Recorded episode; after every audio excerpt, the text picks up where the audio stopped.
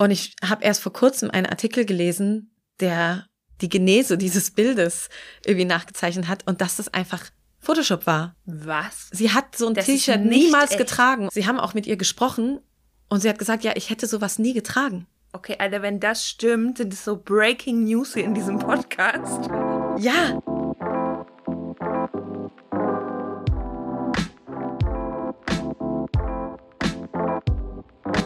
Couch Report der Taz-Podcast zu Popkultur, Gesellschaft und Medien.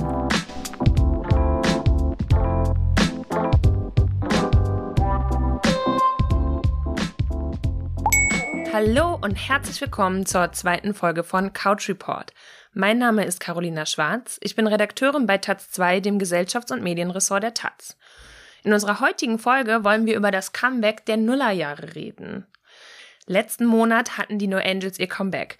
20 Jahre nachdem sie als erste Band die deutsche Castingshow Popstars gewonnen hatten, haben sie jetzt ihr neues Album veröffentlicht.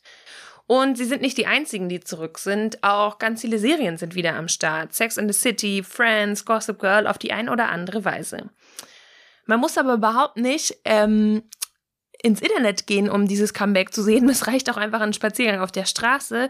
Die Leute tragen wieder Tattoo-Ketten, Low-Rise-Jeans und sonst alles. Und ja, die Trends kommen alle irgendwie immer zurück. Das weiß man ja. Aber die Nullerjahre haben keinen sonderlich guten Ruf. Die Kultur soll trashig gewesen sein, die Jugend total apolitisch. Ähm, aber warum ist denn dann überhaupt alles zurück, wenn es so schlecht war? Und war es überhaupt so schlecht, wie alle sagen?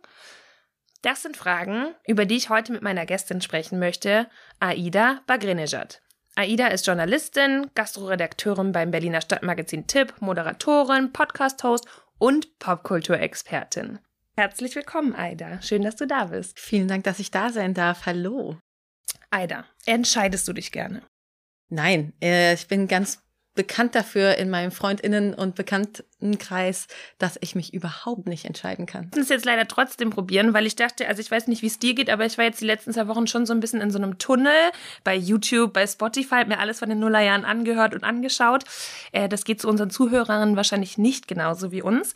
Und deswegen machen wir jetzt ein kleines Entscheidungsspiel mit Trends aus den Nullerjahren. Alles Mögliche ist dabei, irgendwie Lifestyle-Sachen, aber auch Serien. Und du musst einfach nach so einem ersten Impuls sagen, was war für dich in der Zeit irgendwie wichtig oder was, selbst wenn du beides doof findest, was, mit wem konntest du irgendwie noch mehr was anfangen? Und wir fangen super easy an. Und zwar Harry Potter oder Twilight. Harry Potter. Obwohl es natürlich jetzt irgendwie super problematisch ist. Ja.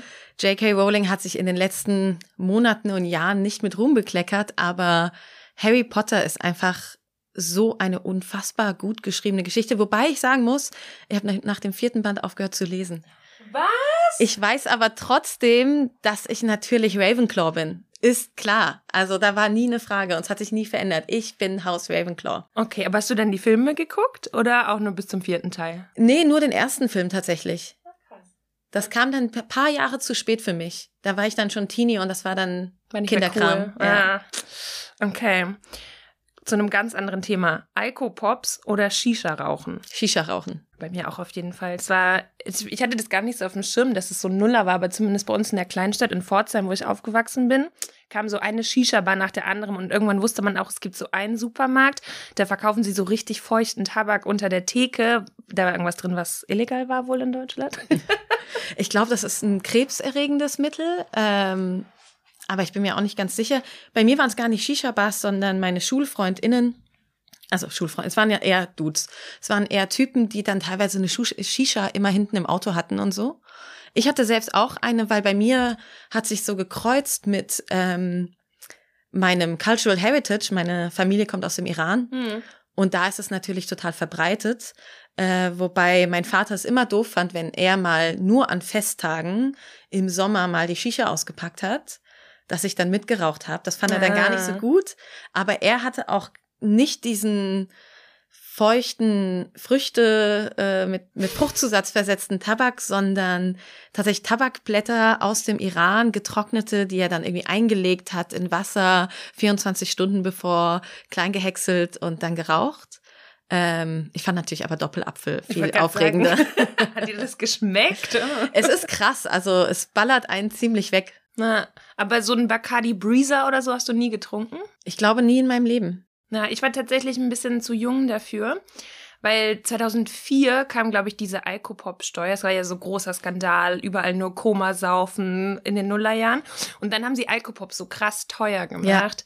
Und ich war dann halt irgendwie 13 und da haben wir noch keine Alkopops getrunken. Das war bei mir genauso. Ich war einfach ein paar Jahre zu jung dafür und ich habe nicht getrunken. Okay, No Angels oder Alexander Klavs? Natürlich No Angels. Wobei ich die erst sehr spät angefangen habe zu hören, weil es kam, glaube ich, in eine Zeit, wo ich mich unbedingt profilieren wollte als Indie und obwohl ich gar kein Indie zu dem Zeitpunkt, glaube ich, noch gehört habe, weil ich zu jung war, aber halt so Gitarrenmusik für mich entdeckt habe. Mhm.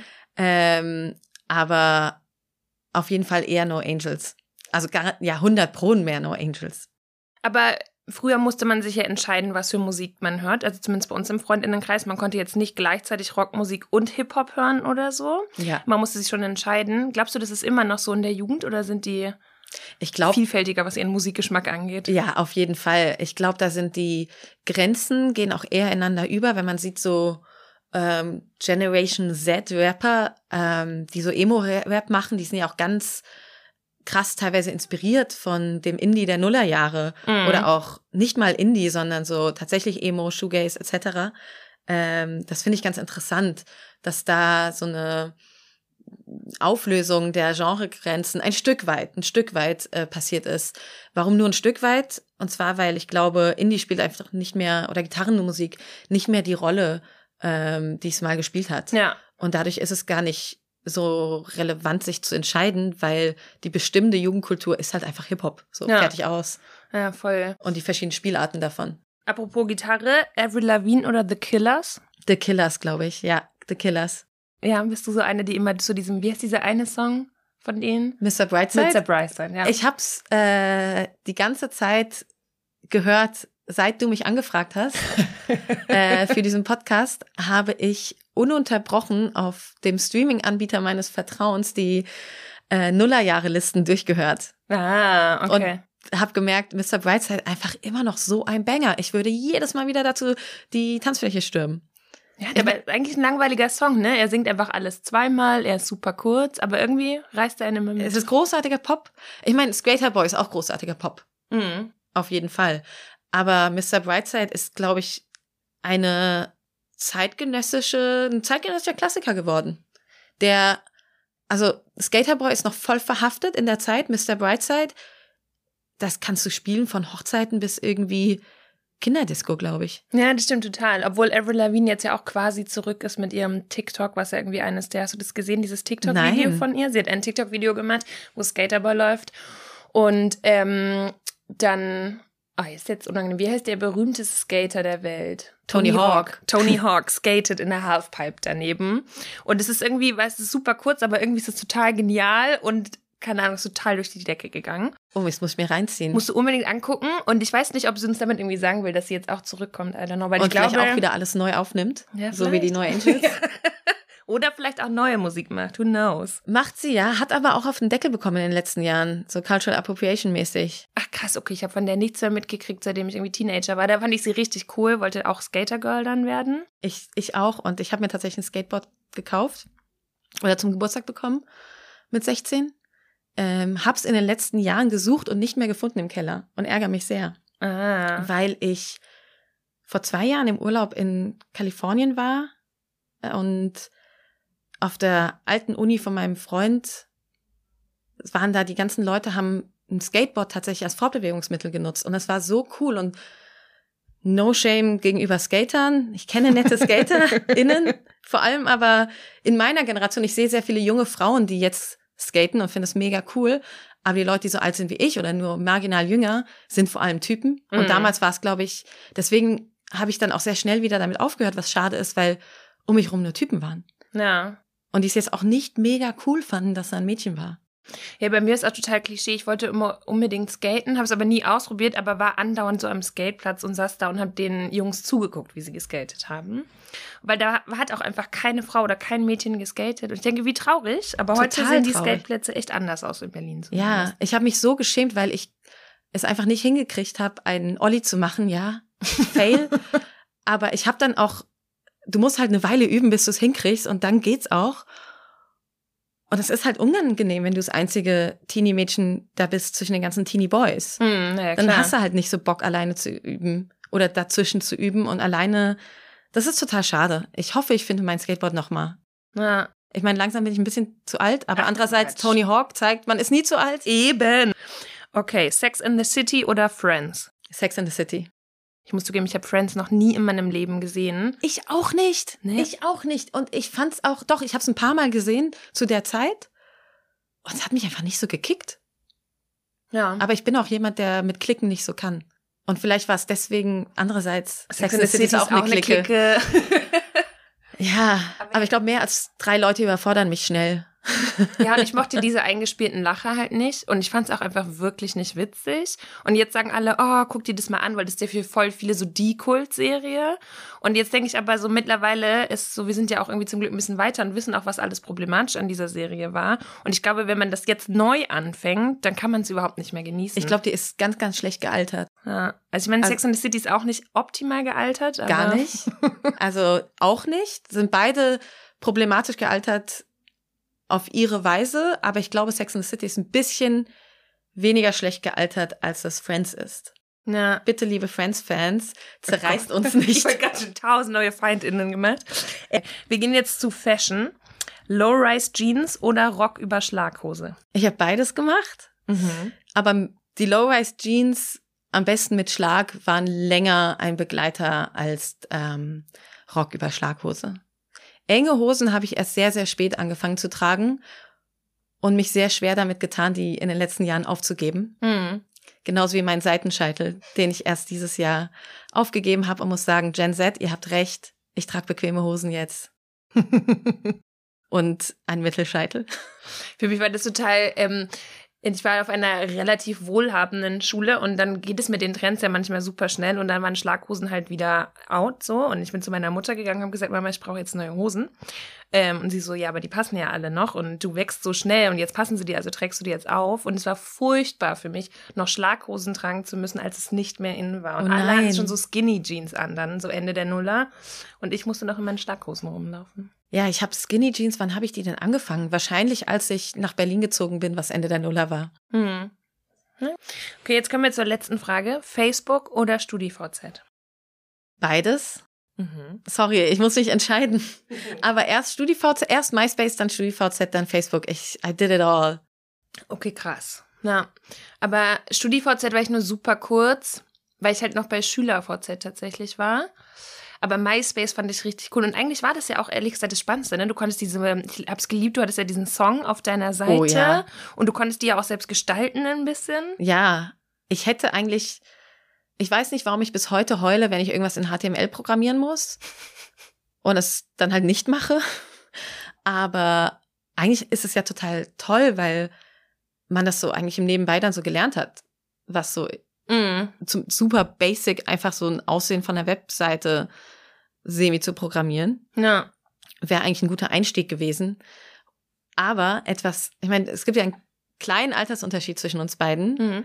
Und ich glaube, der macht halt total viel aus. Deswegen war ich auf allen dreien und du und, und überlappend.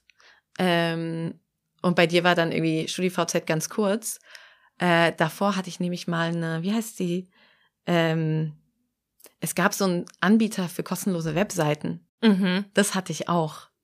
Und ich weiß nicht mehr, wie es hieß. Und dann hast du da so Fotos aus deinem Alltag hochgeladen? Nee, einfach so, wer ich bin und so Songs, glaube ich, und Foto von mir.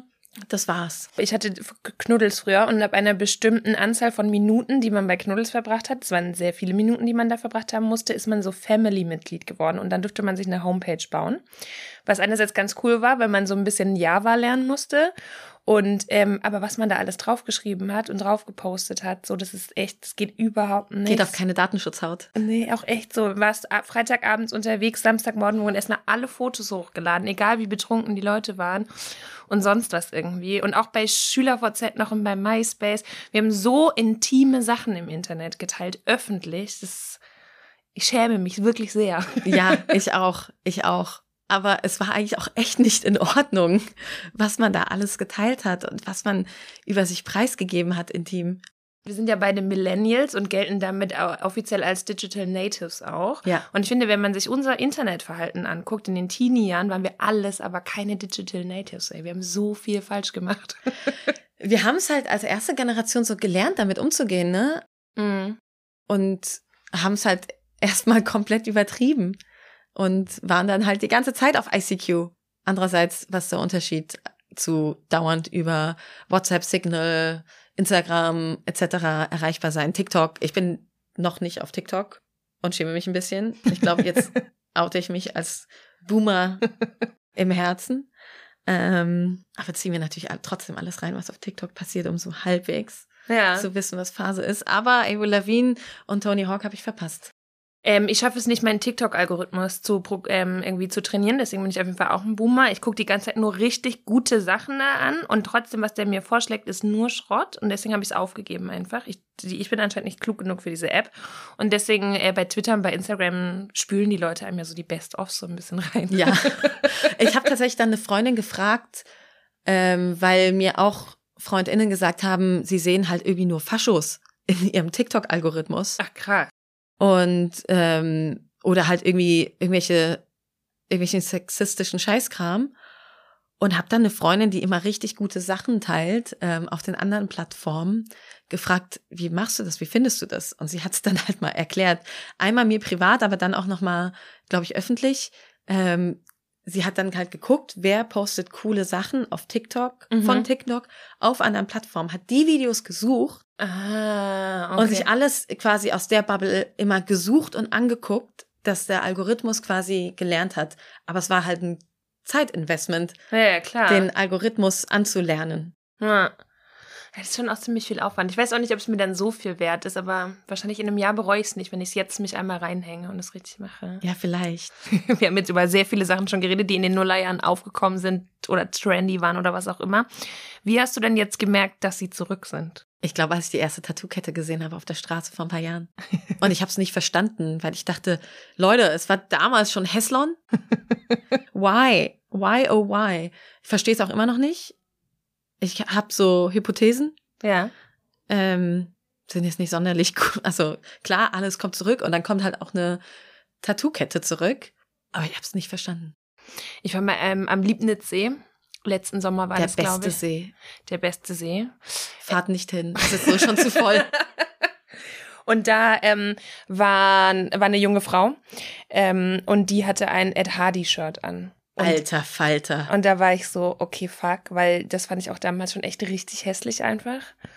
Und ich glaube, das ist so ein bisschen das Problem bei den Nullerjahren, dass so fashionmäßig war es echt kein gutes Jahrzehnt. Schwierig, schwierig.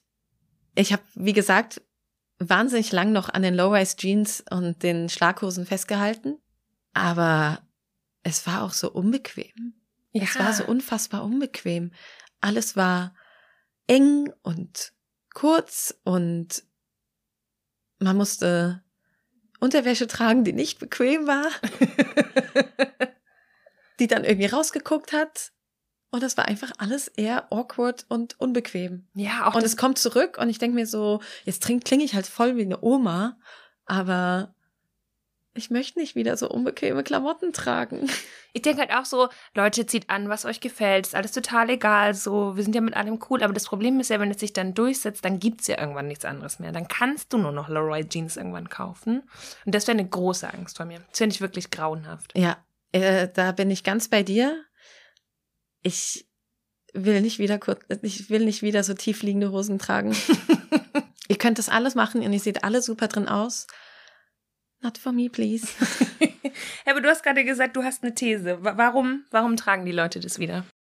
Ähm, erstens natürlich, alles kommt zurück. Und zweitens, wenn man nicht dabei war, dann findet man das, glaube ich, ganz interessant. Ähm, und es war ein Jahrzehnt, das mit einem großen Trauma losging. Hm. Aber dann vielleicht auch, vielleicht hat das auch mal was miteinander zu tun, dann so ein absolutes Hedonismusjahrzehnt war.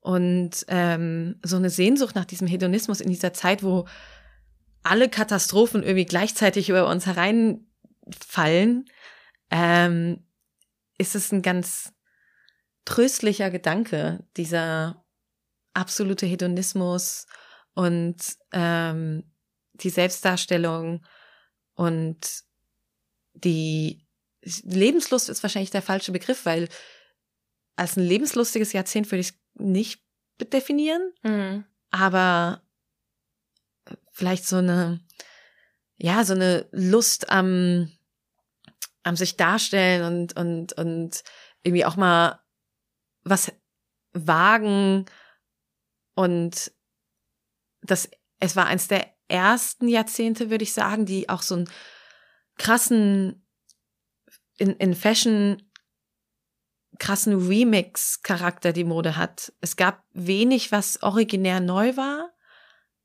aber einen großen Mix aus verschiedenen Zitaten. Hm. Jetzt, als es mir so aufgefallen ist, die Nullerjahre sind so zurück. Klar, davor waren auch die 90s waren irgendwie back so ein bisschen, aber als 90s war ich halt Kind. Da habe ich das alles noch nicht so krass antizipiert und die, Kunst, äh, die Kultur noch nicht so mitgemacht und so. Und jetzt fühle ich mich auch echt alt, dass man Ja. so alt ist, dass das halt alles wieder da ist und du siehst Leute, die das tragen, die damals entweder noch nicht gelebt haben oder halt noch zu jung waren, irgendwie Fashion zu tragen. So. Ja. Und die tragen jetzt das, was du als Teenager getragen hast. Ja, für mich war das auch äh, tatsächlich das Schlimmste daran zu merken, okay, ich bin jetzt alt. Was, womit ich aufgewachsen bin, ist jetzt das Zitat. Klar, die 90 waren, 90er waren schon ein Jahrzehnt, wo es anfing mit den Zitaten, aber es gab noch irgendwie originär halbwegs Neues. Ähm, und ja, jetzt ist man, man war dabei, als irgendwelche gewisse Klassiker geboren wurden. Da, ich habe in der Indie-Disco zu dem Song getanzt, der neu rauskam, der jetzt halt irgendwie ein ironisches Zitat ist. Mhm. Da merkt man, okay, ich bin jetzt halt auch nicht mehr der Teil der Gesellschaft, die Popkultur als erstes produziert. Also ich finde, wenn man irgendwie über Fashion redet, ist es vielleicht okay, dass die Nullerjahre auch so einen schlechten Ruf haben. Vielleicht haben die Leute damit einfach recht. Aber ähm, es gibt immer den Vorwurf, die Jugend der Nullerjahre war apolitisch. Und ich würde sagen, ganz klar, wenn du dir jetzt irgendwie die Jugend anguckst und es gibt irgendwie Fridays for Future oder auch Black Lives Matter ist doch relativ von jungen Menschen irgendwie dominiert. So, und diese Jugendbewegung hatten wir nicht. Da würde ich voll zustimmen. Das gab es in Deutschland, glaube ich, nicht so richtig in den Nullerjahren. Aber andererseits ist ja, also das Jahrzehnt hat mega krass politisch gestartet, wie du irgendwie gesagt hast. Ne? Es gab 2001 dann 9-11, dann darauf folgte der Irakkrieg, der Afghanistan-Krieg und so. Es war, fing ja total politisch an. Die Finanzkrise? Die Finanzkrise und auch irgendwie, es ist so viel, genau, der, es kam der Euro, das war jetzt irgendwie für mich nicht sonderlich politisch damals, sondern es war einfach irgendwie aufregend, es gibt neues Man Geld. ist, man, ja, man ist zur Bank gegangen und hat so ein Startertütchen bekommen. Dieses, ich hatte das noch total lange und ich habe es bestimmt irgendwo in meinem Kinderzimmer, dieses Startertütchen mit den ersten Euros. Das war so aufregend. Na, aber warst du politisch in deiner Jugend? Also ich würde sagen, ja und nein. Ich war immer ein politischer Mensch. Das liegt daran, dass für meine Eltern Politik auch immer eine Rolle gespielt hat. Hm. Die waren jetzt nie politisch aktiv, aber wir haben halt immer Tagesschau geguckt, wir haben immer über Politik auch gesprochen, am Abendbrottisch und so. Das ist einfach immer ein Teil meines Lebens gewesen.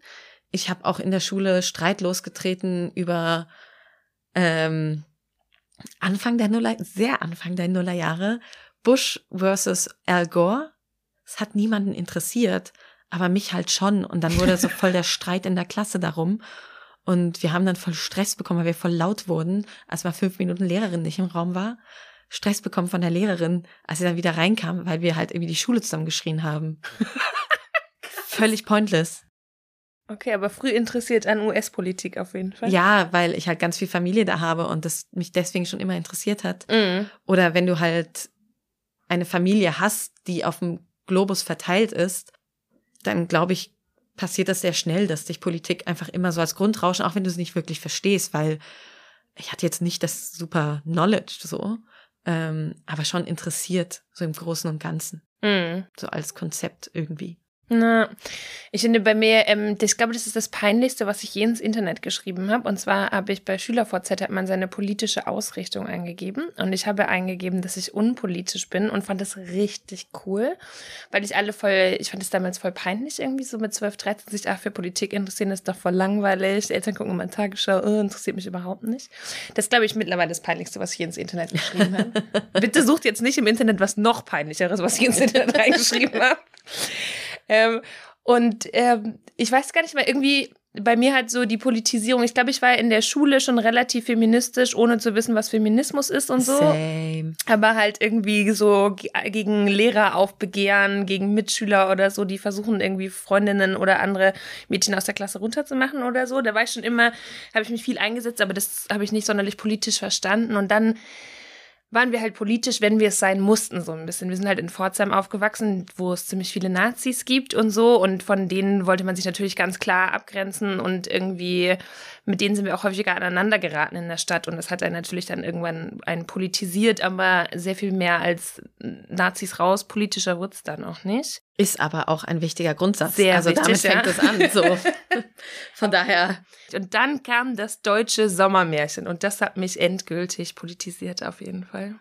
Ja, ich wünschte, es hätte mich damals mehr politisiert, als es hat. Aber ich habe mich halt unwohl gefühlt. Und ich war ja schon 18, glaube ich, oder wurde da, war entweder 17 und wurde 18. Ich glaube, ich war 17 und wurde 18. Und habe das mitgefeiert, aber habe mich wahnsinnig unwohl gefühlt. Hm. Und fand das mit den Flaggen auch nicht so nice. Hm. fand das, das war gar nicht, also vielleicht, weil einfach frühe Erinnerungen waren in den 90ern und ich war klein und die ganze Zeit war im Fernsehen irgendwelche rassistischen Anschläge in den Nachrichten. Und das, so bin ich aufgewachsen und dann ist plötzlich so alles okay und wir packen die Flaggen aus und haben so einen Partypatriotismus. Ich habe mich da echt unwohl gefühlt.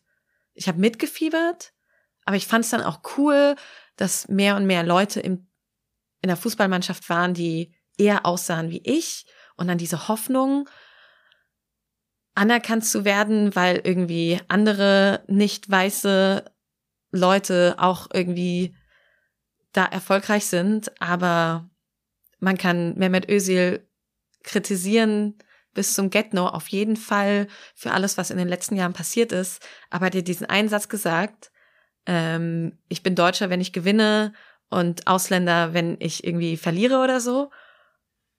Und das fasst es halt so zusammen, so dieses, dieses, dieses ganze Konglomerat der Zeit. Mhm.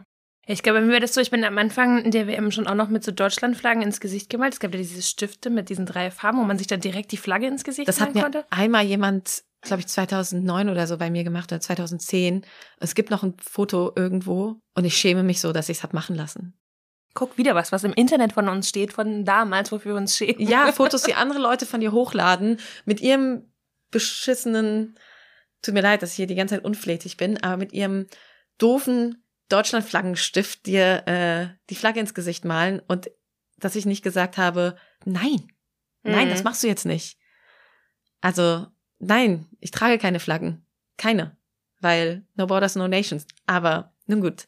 Meine, ich hatte auch etwas der Nullerjahre, eine Jacke aus den Nullerjahren, die ich bis heute habe, eine Armeejacke, ähm, die ich im in so einem Laden, wo die halt irgendwie Bundeswehr aussortiertes Material verkauft haben, Mhm.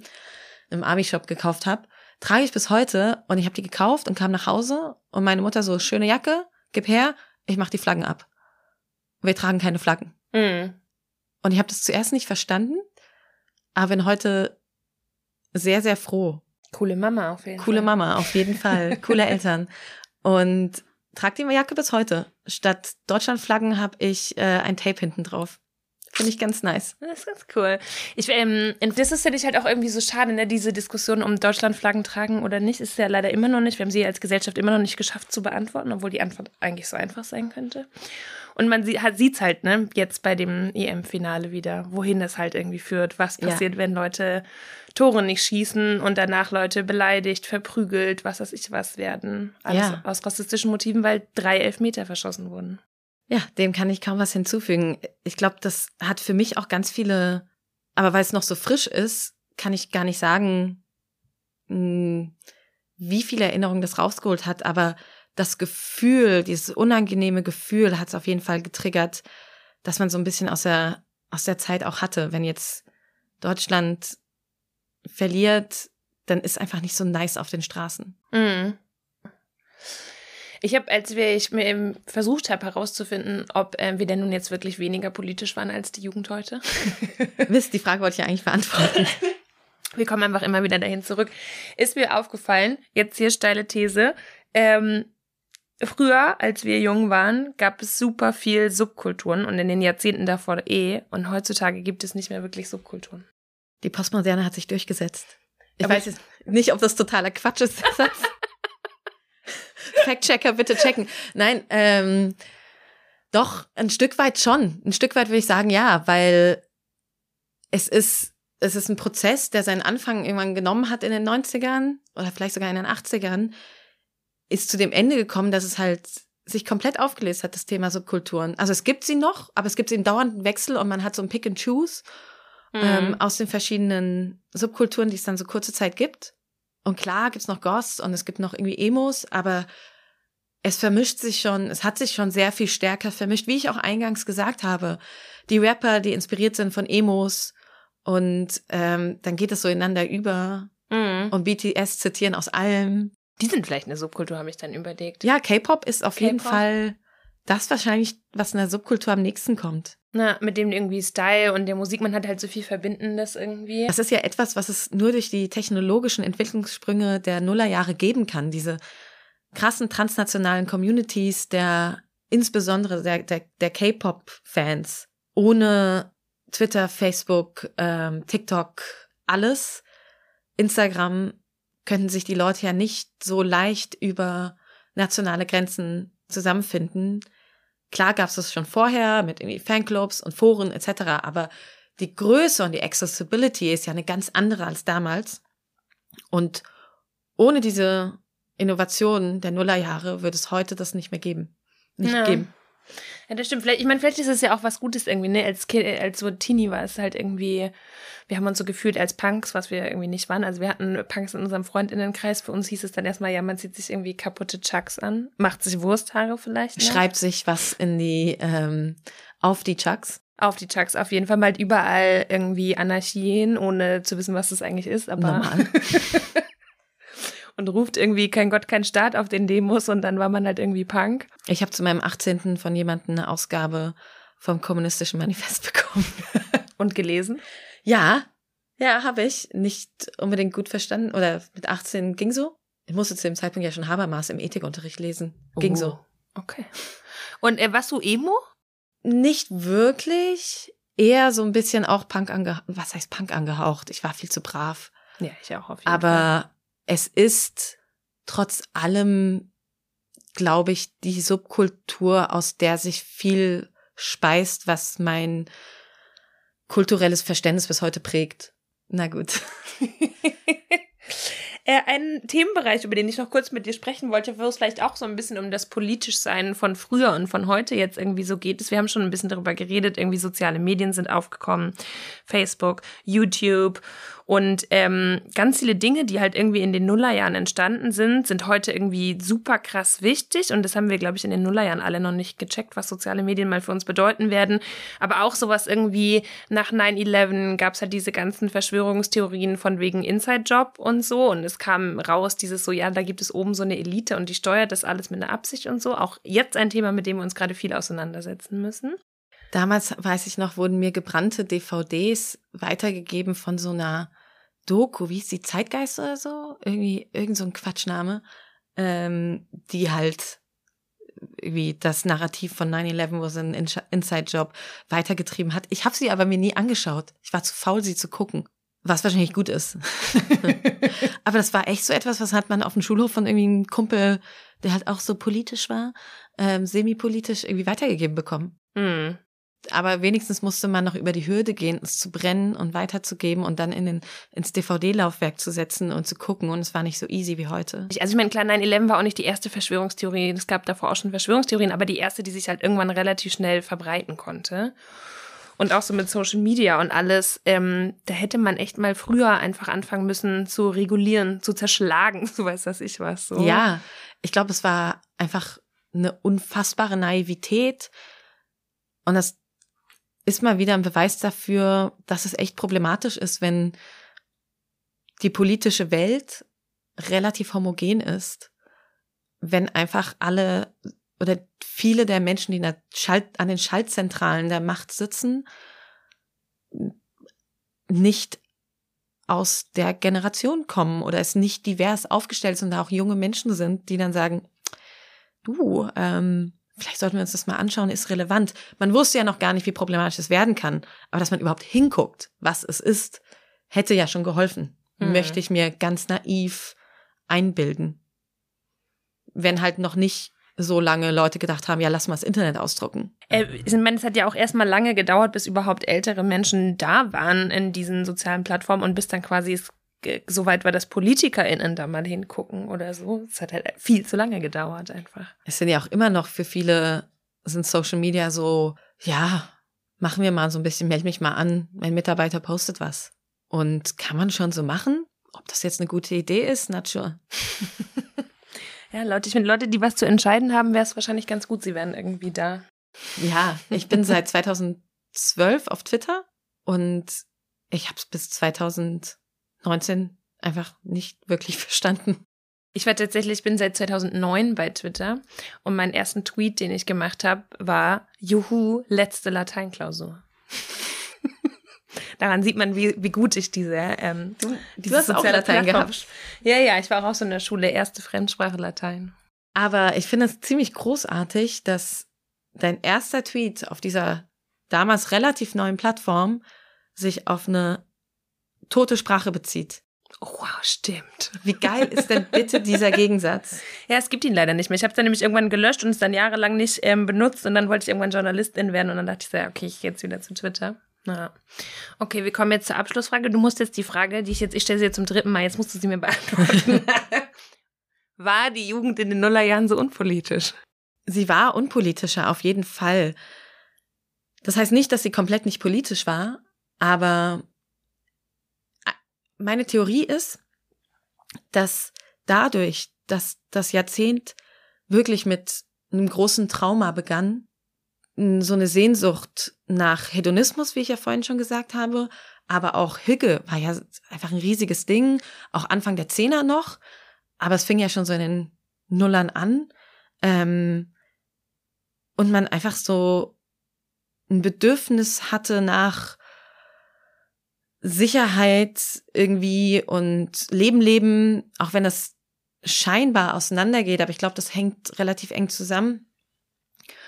Und es war unpolitischer dadurch, dass man die ganze Zeit eigentlich eins auf die Fresse gekriegt hat. Man hatte 9-11 und die Folgen, was ein Einsatz der Bundeswehr in, in Afghanistan war, aber auch Mali kann man im Grunde auch darauf hin, ähm, zurückführen. Ähm, dann der Irakkrieg, dass Deutschland nicht in den Irak gegangen ist, aber dass man halt in Realtime trotzdem einem Krieg zuschauen konnte, in Realtime beobachten konnte, wie Leute auf den Straßen ähm, irakischer Städte gelünscht werden und so weiter. Dann kam die Finanzkrise und ich bin ja im Jahr der Finanzkrise, habe 2007 Abitur gemacht und bin 2008 nach Berlin gezogen und das war ja dann mittendrin. Am Anfang noch ganz okay bezahlte Studijobs gab und dann plötzlich gar nicht mehr. Und es war so wie dauernd eins auf den Deckel kriegen eigentlich. Mhm. Das habe ich damals intellektuell nicht gefasst. Aber man ist eigentlich erwachsen geworden oder sowas wie herangewachsen. Erwachsen geworden ist schwierig. Hoffe, ich bin es immer noch nicht. Oder keine Ahnung. Aber man ist herangewachsen in einer Zeit von dauernder Verunsicherung.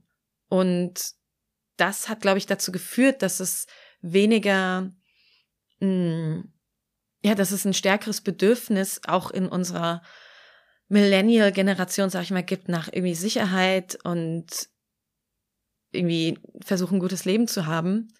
Während jetzt ist das Kind ja in den Brunnen gefallen. Es ist nicht zu ignorieren. Dagegen kann man sich, glaube ich, nochmal ganz anders auflehnen, weil es halt so obvious ist. Mhm. Das ist halt auch in den Nullerjahren blieb halt auch tatsächlich so vieles irgendwie so scheinbar unsichtbar. Ne? Ich meine, die Nullerjahre sind auch noch die Zeit der NSU-Morde gewesen, so die halt überhaupt nicht als irgendwie ein strukturelles Problem wahrgenommen Überhaupt wurden. nicht. Die Berichterstattung war zutiefst rassistisch darüber und so. Und das, ich würde schon auch sagen, dass zum Beispiel die, dieses Problem, die Erkennung viel geschärfter ist bei der Generation. Irgendwie, man ko- konnte in den Nullerjahren, wenn man in Deutschland gelebt hat, vor allem wenn man als weiße Person in Deutschland gelebt hat, echt viel auch einfach übersehen irgendwie so. Ne? Man konnte es auch absolut ignorieren. Ich meine, die 90er waren so heftig teilweise. Hm. Und die waren kaum noch Thema. Nach den Lichterketten war der Rassismus geklärt. da muss man nicht mehr drüber reden. Und wie völlig gaga war denn diese Zeit eigentlich? Und ja, ich bin da ganz bei dir. Es war nicht so fassbar im Gegensatz zu heute. Na, Und deswegen konnte man es sehr leicht einfach ignorieren und sehr leicht sich irgendwie diesem Bedürfnis zuwenden, äh, Low-Rise-Jeans zu tragen oder sich darüber aufzuregen, dass die Jugend Low-Rise-Jeans trägt und in Zitaten einer Zeit zu leben, die irgendwie vorbei war, anstatt sich den Problemen zu stellen, die es gab, ähm, die sie eigentlich schon ab, die wir heute haben und die sich damals abgezeichnet haben. ja, man kann also zusammenfassend generell sagen, wir haben in den Nullerjahren echt viel Shit gemacht, mit dem wir jetzt noch zu kämpfen haben, auf jeden Fall. Ja, wir haben viel vorbeiziehen lassen. Tja, vielleicht ist das auch ein hartes Urteil. ähm, weil natürlich kann man auch nachvollziehen, wenn ein Jahrzehnt eine völlig schockierende Sache nach dem anderen passiert, dann schaltet man auch irgendwann einfach ab. Hm. Popkulturell sehen wir jetzt, haben wir, glaube ich, über vieles belächelt, wo wir jetzt draufschauen und denken, Mann, war das gut. Wie zum Beispiel die No Angels. Voll, und ich meine, wer in den Nullerjahren als groß geworden ist, Rihanna, Beyoncé. Ja, Was Umbrella, Ella, Ella. denken? Ja! okay, wir müssen jetzt, wir reden schon super lange. Wir machen jetzt unser lustiges Spiel zum Ende. Punchline-Quiz. Ich habe Angst. Nein, keine, du musst keine Sorgen machen. Also, ich lese dir ein Zitat vor. Wenn du weißt, wer das gesagt hast, schreib es einfach raus. Ansonsten kriegst du auch drei Antwortmöglichkeiten. Okay, das erste ist ein richtig gutes. Wenn sie vom Hauptbahnhof in München mit zehn Minuten, ohne dass sie am Flughafen noch einchecken müssen, dann starten sie im Grunde genommen Stolper. am Flughafen. Yes! Ja! Hä, ein Punkt. Oh mein Mega Gott, darüber gut. haben wir ja noch gar nicht gesprochen. die Wahl 2005, fünf, die Elefantinnenrunde, wie, und davor Stoiber, die Existenz Stoibers, Merkel. Oh mein Gott. Ja, es werden die ganz viele Sachen, wir haben über so viele Sachen nicht geredet, aber es ist halt auch begrenzt Zeit. Äh, auch Darf ich dazu aber noch was sagen? zur Transrapid, oder? Ich würde gerne zu Transrapid was sagen, aber nein.